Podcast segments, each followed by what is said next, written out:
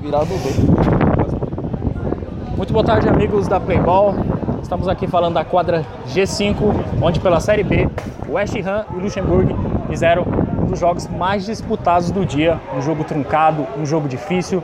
Eu estou aqui com os destaques da partida. O Bahia, ele fez dois gols na vitória de 6 a 2 do Luxemburgo.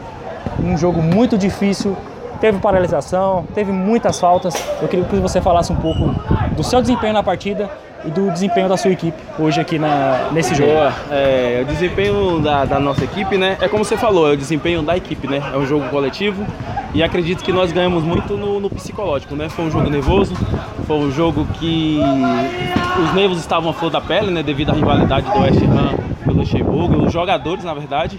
E com isso trouxe toda essa rivalidade, trouxe todo esse atrum que você falou aí, né?